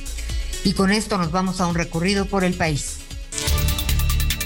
Sujetos armados asesinaron a balazos a un hombre frente a su esposa y sus dos hijos de 5 y 6 años de edad tras oponerse a ser secuestrado en el municipio de Lázaro Cárdenas, Michoacán. Los hechos ocurrieron el pasado martes cuando la víctima iba a bordo de su vehículo acompañado por su familia y al bajarse a comprar en un establecimiento, el comando armado intentó privarlo de la libertad. Al oponerse, recibió varios disparos que le arrebataron la vida. El asesinato quedó registrado en un video que circula en redes sociales y que grabó la misma esposa de la víctima en el cual se le escucha suplicar que lo dejen. La Fiscalía del Estado informó que ya investiga el homicidio del hombre, el cual fue identificado como Luis E., que se dedicaba al transporte de minerales. Informó Ángel Villegas. Todo inició con una pelea entre pandillas en el Cerezo 3 en Ciudad Juárez, en donde tras haber sido controlado arrojó un saldo de dos personas muertas y varios lesionados, enfrentamiento que se dio durante un día en el que los familiares convivían en el centro penitenciario. Posteriormente, el terror se apoderó de las calles en Ciudad Juárez, dos tiendas de autoservicio fueron incendiadas, dos mujeres asesinadas al interior de un restaurante de comida rápida, cuatro personas heridas de bala en un Circle K, un muerto en una tienda de convivencia del río, una cabeza humana encontrada en la calle Camino, cuatro empleados de una estación de radio asesinados mientras transmitían un enlace móvil, dos personas heridas al interior de una pizzería, fue el parte de lo sucedido en Ciudad Juárez. Las autoridades estatales no han dado ninguna declaración al respecto, tan solo se oficializó la captura de seis detenidos por parte de seguridad, todos ellos presuntamente miembros del grupo delictivo Los Mexicles. Por su parte, la gobernadora del estado tan solo publicó en redes sociales su sentir, lamentando los hechos e insistiendo en que ordenó desplegar toda la fuerza del estado para restablecer el orden y la paz. Federico Guevara. Los trabajos de reforzamiento de la Terminal 2 del Aeropuerto Internacional de la Ciudad de México comenzarán este año y consistirán en una recimentación que se llevará a cabo con recursos federales del gobierno de la capital, así lo informó la jefa de gobierno Claudia Sheinbaum. En conferencia de prensa, la mandataria capitalina detalló que actualmente el Instituto de Seguridad de las Construcciones y el Instituto de Ingeniería de la UNAM realizan los estudios respecto al hundimiento que se presenta en la terminal aérea inaugurada en 2008. Agregó que la inversión de la obra será de 600 millones de pesos y con una duración de poco más de un año. Informó Liz Carmona. Pues esto de, de arreglar, ahora sí, perdón, esto de, de parchar, no de parchar, de arreglar eh, la, terminal 2 del aeropuerto sí está toda chueca, está bueno, está muy hundida de unos lados. Ya después le, es un tema estructural que ya le, le, le contaré con mayor detalle un poquito más, más adelante. Evidentemente, yo creo que cuando le, le pasaron el, el, balón a Claudia, ha de haber dicho, eh, vale, digo, públicamente no, pero primero dijo que no es terreno federal eso, ¿no? ¿Y de dónde voy a sacar 600 millones tan apretados que están este, los, los, los gastos? Pero pues ni modo, tuvo que apechugar y ella va a pagar los 600 millones de un negocio federal. Eh, escuché desde luego muchísimos comentarios, entre otros, que si el aeropuerto los planes de tener el, nuevo aeropuerto de la Ciudad de México, el que se canceló, pues no tendría que haber este, como a estas alturas ya debería estar funcionando, ya si no se hubiera cancelado, pues ya, ya estaría el, el, aeropuerto funcionando. Se supone, vaya usted a saber, no, no, no, no lo sabemos, no hay una bola de cristal porque se suspendió con un costo elevadísimo la suspensión del aeropuerto, salió muy, muy caro, todavía se está pagando, con los impuestos del aeropuerto Benito Juárez se les está pagando a todos los que, pues los que todavía se le debe proveedores y mucha gente con la suspensión del aeropuerto, todavía no lo acaban de pagar. Y, eh, y entonces se planeó de esa manera para que ya dejara de funcionar el Benito Juárez y esos 600 millones, Claudia, los, los podría haber invertido en lo que quisiera, en ese terreno era de ella ese terreno podía haber hecho parques, universidades, museos, alamedas y gastar esos 600 millones en un área de esparcimiento para la ciudadanía. Pero como se canceló el proyecto, pues ni modo, hay que meterle más dinero a la reparación de la terminal, de la terminal 2. Eh, evidentemente hubiese resultado mucho más interesantes. Anita Miguel, cuando les digo la palabra líder, o lideresa, ¿qué se imaginan? Bueno, pues una persona que tiene influencia, que ha trabajado durante muchos años. Bueno, ya para qué me estás hago muy, estás muy fresa, Anita. La No, verdad no, es que. Pues yo me acordé de, me acordé de Javier La Torre que de todas, todas, cada año. No, no, pero mira, muchas gracias, Anita. Pero la, la verdad es que de pronto la, la, la, la percepción, hay que rescatar la percepción de liderazgo, porque pues la hemos machucado en algunas ocasiones, ¿no? De pronto se la ponemos a la lideresa del sindicato, la lideresa magisterial, el líder del partido, ¿no? De pronto se lo vamos dejando a la clase política que pues de liderazgo así con, con, con la gente en ocasiones no tiene nada, ¿no? El líder del Partido Verde, a ver, dime tú, ¿no? ¿Desde hace cuánto? O, y la otra cosa, peor tantito, el líder del cártel del Golfo, el líder del cártel Jalisco, el líder del cártel del Noroeste, ¿no? Entonces a los malosos también les ponemos ese, esa, esa situación. El, lo, el hecho, esto viene a colación porque sí tenemos grandes liderazgos en este, en este país y los Ferraes, hermanos Ferraes, la verdad es que les envío un abrazo enorme, se dedican precisamente a ese análisis, se dedican precisamente a blindar este concepto de, de liderazgos y me da muchísimo gusto saludar a Raúl Ferraes, el CEO de la revista Líderes Mexicanos. Raúl, qué gusto saludarte, ¿cómo estás? Javier, es un honor estar en tu noticiero y una felicitación porque tú eres de esos que los 22 años que llevamos publicando la lista de los 300 ahí has estado y, me siento muy orgulloso de ser tu amigo. Al contrario, Raúl, muchísimas, muchísimas gracias por ese reconocimiento de todo corazón. Sin embargo, vamos un poco por, por el principio antes de, ir a, conocer un poco del trabajo y de, lo, y de los eventos que se tienen planeados. Eh, ¿En dónde debemos de colocar el concepto de liderazgo? Mira, la lista de los 300 que hacemos cada año, eh, Javier, es una fotografía justamente de los líderes más influyentes del país. No son los más famosos, los más queridos, los más admirados, tampoco son vacas sagradas, ¿no? De que, que sean muy reconocidos, pero que a lo mejor su nivel de influencia no sea grande. Son los más influyentes. Y cuando hablamos de influencia, eh, el principio fundamental en el que nos basamos es qué ¿quiénes de estos líderes con las decisiones que toman o con lo que hacen en su vida profesional impactan a la mayor cantidad posible de mexicanos? Muchas veces las decisiones que toma un empresario de abrir o cerrar una planta o las decisiones que toma un político en un estado o en un país o un legislador, muchas veces el gol que mete un deportista inspiran o mueven la vida de millones de seres humanos y eso es la influencia, Javier.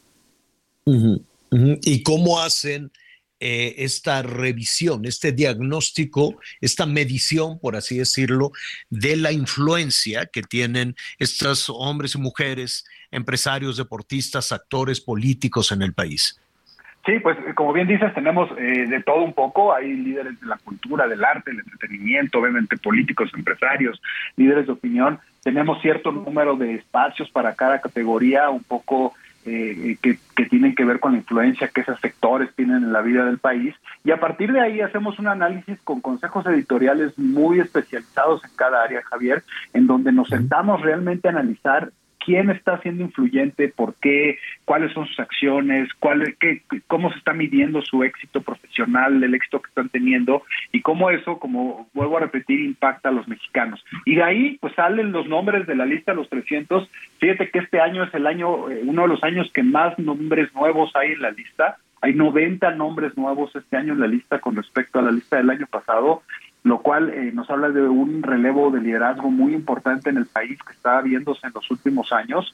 Eh, Qué solo interesante. 31, solo 31 de los líderes que están en la lista han estado las 22 ediciones como tú, la mayoría de ellos empresarios, uno que otro líder de opinión, pero, pero sí hay una renovación interesante en la lista, Javier va a ser muy interesante un, un, encuentro sobre todo con eh, así como entran 90 liderazgos en esta revisión, ¿salen otros? Sí, salieron 90 que estaban el año pasado y que este año ya no están en la lista, ¿no? Y salen por diferentes razones, pues. Pues sí, eh, aquí nos pasa mucho que, como te digo, hay lugares eh, muy contados para cada categoría, pues el momento en que alguien va a entrar, pues, alguien más tiene que salir, ¿no? Desafortunadamente no podemos sumar.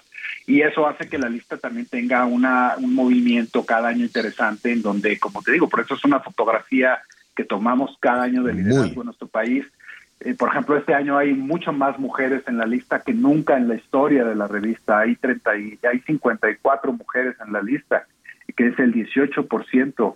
El 18% de la lista son mujeres. Y eso nos, nos da mucho gusto, ¿no? Ver cómo las mujeres están llegando a la lista de los 300 de una forma muy contundente. Claro. Eh, eh, Raúl, te agradecemos mucho. Yo creo que esta medición hay que, hay que este, revisarla detalladamente. Si nos permites, además de darle un, abrazo a Jorge, vamos a seguir esta conversación. ¿Qué te parece si vamos revisando los, liderazgos un, poco por sectores, ¿no? Y un poco el impacto que esos liderazgos, que de pronto alguien puede pensar, bueno, pues eh, el, liderazgo en el deporte mexicano, este, ¿qué, qué, qué tanto impacto puede tener, y es muchísimo, como también lo puede tener eh, la nueva generación política y como también lo pueden tener los medios de comunicación, definitivamente, pues los nuevos liderazgos también en la clase, en la clase empresarial eh, será, es, es, un diagnóstico muy importante, un termómetro muy importante del cambio que está viviendo este país. Así es que Raúl, te agradezco y te reitero la invitación para que sigamos desmenuzando un poquito esta, esta medición que están haciendo. Con todo gusto, Javier. Ya está ahí la revista a la venta, nuestro website, en Amazon la pueden comprar con una portada preciosa de Joshua Ocon. Y con todo gusto, cuando quieran, nos volvemos a, reunir para platicar. Que en dónde, rápidamente, te preguntan que en dónde pueden hacerse del, del documento, porque además es coleccionable, déjeme decirle. La, la, revista física vale la pena tenerla. Eh, no estamos en puestos periódicos, pero estamos en Amazon y en un par de días la tienes en tu casa. Eh, y en, nuestro website de líderesmexicanos.com está la edición digital que es gratuita y la puedes ojear eh, digitalmente. Raúl Ferráez, Jorge Ferráez, felicidades a ti, a todo tu equipo que hacen un trabajo extraordinario. Muchísimas gracias y seguimos con esta conversación. ¿Qué te parece? Ah, encantado, Javier, y una felicitación de regreso. Abrazo grande. Gracias, gracias, muchísimas gracias. Sí, ahí, ahí, ahí la llevamos, 22, ¿cuántas dijo? me da pena, me da pena decirlo, pero en todas las ediciones, desde la primera edición a la fecha, pues hemos tenido este, esta, esta, pues un, un, reconocimiento, cosa que agradezco muchísimo. Miguelón, tengo que decirte que ganaste. Ayer doña José, que le mando un beso a doña José y mamá, me hizo favor de enviarme unos chiles en nogada que estaban Muy bien. de antología de antología verdaderamente. ¿Y qué crees? No venía capeado. Se los dije que el capeado no, venía. que no. No, así son. A ver. Pero saben mejor sin capear. No. pues no. A ver, vamos viendo. El que sabe, de, el que nos puede develar ese misterio, porque acuérdense, vamos a ubicar en, un momento histórico los chiles en nogada, nada de que para Iturbide, porque si no me equivoco, pues esta eh, no, no puede ser un platillo tan elaborado la ocurrencia de un menú para, de, un, de un solo día. Tuvo que haber pasado tiempo para que surgiera verdaderamente este, esta creación de la gastronomía mexicana. Enrique Ortiz García, escritor, divulgador cultural, me da mucho gusto saludarte. ¿Cómo estás, Enrique? Hola, Javier. Muy contento de estar nuevamente en tu programa. Gracias, Enrique. ¿Son capeados o sin capear? La realidad es que, al parecer, son capeados. Ese es el, platillo. Bravo. ¿Por qué razón? Porque es un platillo importante de mencionar que el 90% de sus ingredientes no son de estas tierras eh, o me refiero son de productos que tienen su origen en Europa o en otras latitudes, ¿no? eh, La excepción del propio Chile, eh, la biznaga en dulce, ¿no? Que también que ya no se le puede poner porque las pobres biznagas ya están por desaparecer por lo mismo, pero en gran medida todo lo demás pues son productos de origen europeo, ¿no? La nuez, la pera, el durazno, la manzana, la carne de puerco y la carne de res que van no molidas. Eso es muy importante porque de repente uno va a restaurantes y se encuentra que están rellenos de carne molida. Es finamente picada, ¿no? Eh, y entonces, pues finalmente es un platillo criollo, criollo y barroco. Es un platillo barroco. El barroco, pues es este movimiento artístico que no solamente eh, queda plasmado en los magníficos retablos de las iglesias, de los templos, en estas portadas, ¿no? Con columnas salomónicas y estípicas, sino también en toda la vida cotidiana, desde las mujeres, cómo vestían estos vestidos, no tan grandes, tampones, se ponían todo encima, es el miedo al vacío, ¿no? Son formas caprichosas, son formas teatrales, y uno de los colores preferidos del barroco, ¿no? Pues es el plateado y el dorado. Obviamente, vamos a ubicar, vamos a ubicarnos en, en, el tiempo, por favor. ¿Estamos hablando siglo XVII, siglo XVIII? Sí, estamos hablando mediados del siglo XVIII. Ok, sí. Del, siglo XVII y el barroco continúa, pues podríamos decir que dos terceras partes del siglo XVIII, cuando ya llega aquí la Academia de San Carlos y el estilo neoclásico, ¿no? Ahora, en, Enrique es un platillo barroco, es un platillo criollo y que efectivamente la mayoría de los ingredientes pues llegan en esta, en esta fusión de la, de la gastronomía nacional. Ya en otra ocasión hablaremos del taco de carnitas que también, que también sintetiza, sintetiza mucho todo esto de lo que nos, de lo que nos estás hablando.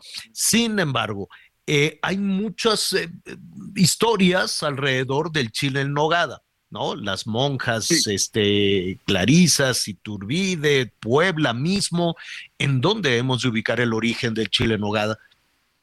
Puntualmente no sabemos qué tan antiguo sea.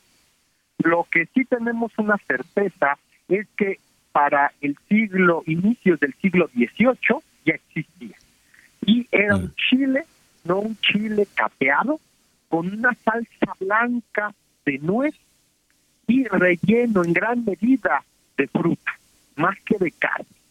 Eh, recordemos que en aquel momento las comidas tenían varios tiempos, podían ser 20 tiempos, ¿no?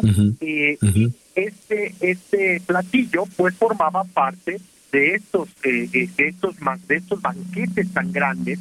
hay un debate a manera de postre, yo considero que no era un postre, yo considero que era un platillo barroco y un platillo pues reitero, pues en gran medida de origen europeo. Al europeo, al español, pues le gusta más estos platillos eh, dulces. Al indígena de esta tierra le gusta más los platillos picantes.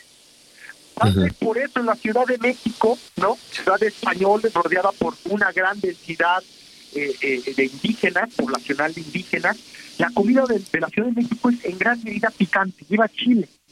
La, comida de Puebla, la comida de Puebla, también ciudad española fundada en 1531, pues notemos el mole poblano a diferencia del mole oaxaqueño.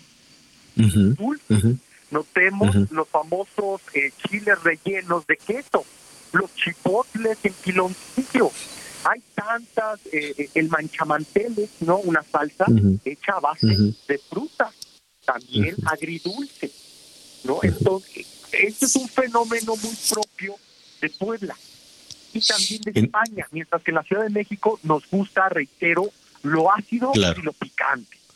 Claro, aunque la Ciudad de México hasta la fecha es el espacio más barroco que tenemos en el país en todo sentido, ¿no? En todo sentido. Bueno, sobre Iturbide, ¿no? Sobre Iturbide. Exacto, es lo que te iba a preguntar. Ajá. Es un mito que a él se lo hayan preparado pues en un mes o en dos meses. Pues, no, no, eso no, no es así. Este chile, este, este platillo tenía, pues ya, eh, no, no sé, más de 100 años de existencia, ¿no? No sabemos hasta cuándo fue inventado, porque ya esos recetarios posiblemente ya no existen. Pero ya, por ejemplo, hay un arqueólogo que se llama eh, Pardo Merlo que afirma que en la Palafoxiana había un recetario de 1714 donde venían estos chiles rellenos de salsa blanca. Pero mm. posiblemente lo que le hicieron a Iturbide fue que las monjas de, eh, Santa Mónica lo que hicieron fue decorarlo con los ah, claro. de la bandera trigarante. Exacto. Que era el exacto. verde, el blanco y el rojo. Exacto. Con la granada y con la nogada. Y, la nogada blanca. Exacto, Esta modificación, ¿no?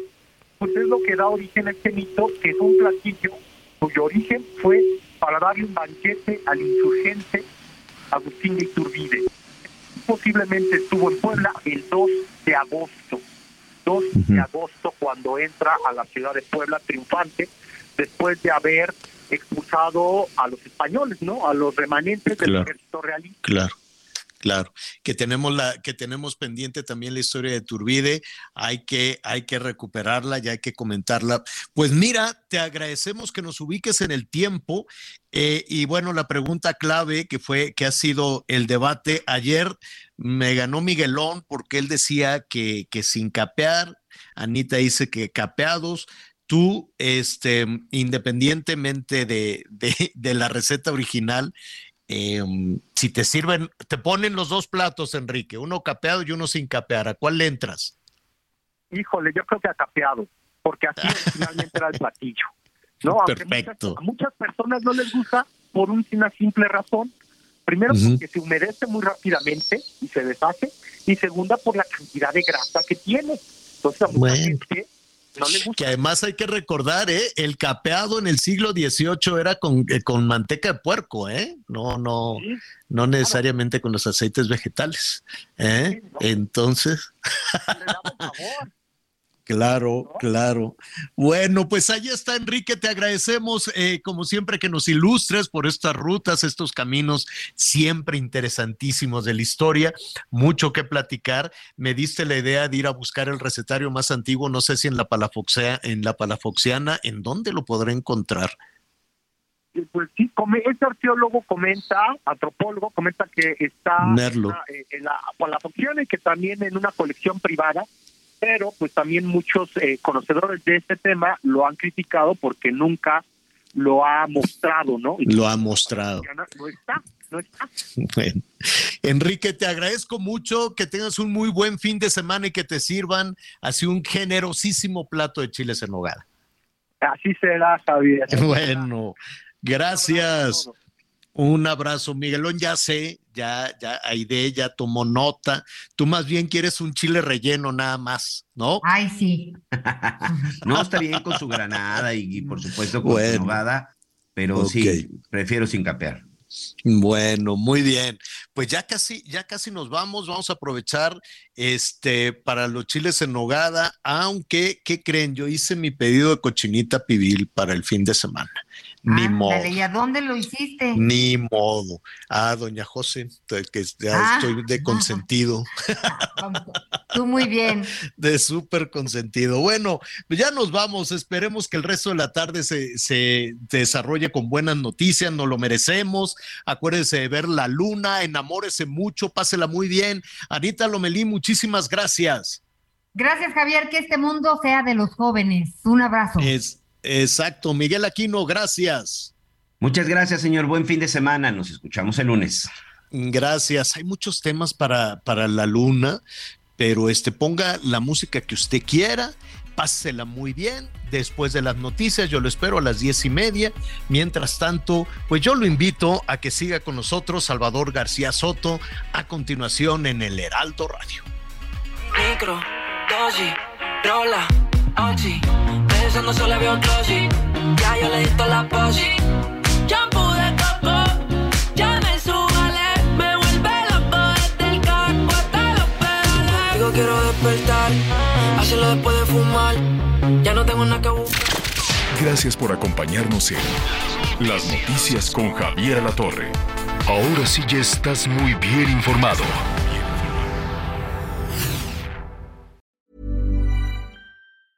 Hey, it's Danny Pellegrino from Everything Iconic. Ready to upgrade your style game without blowing your budget? Check out Quince. They've got all the good stuff shirts and polos, activewear, and fine leather goods, all at 50 to 80% less than other high end brands. And the best part? They're all about safe, ethical, and responsible manufacturing. Get that luxury vibe without the luxury price tag. Hit up quince.com slash upgrade for free shipping and 365 day returns on your next order. That's quince.com slash upgrade.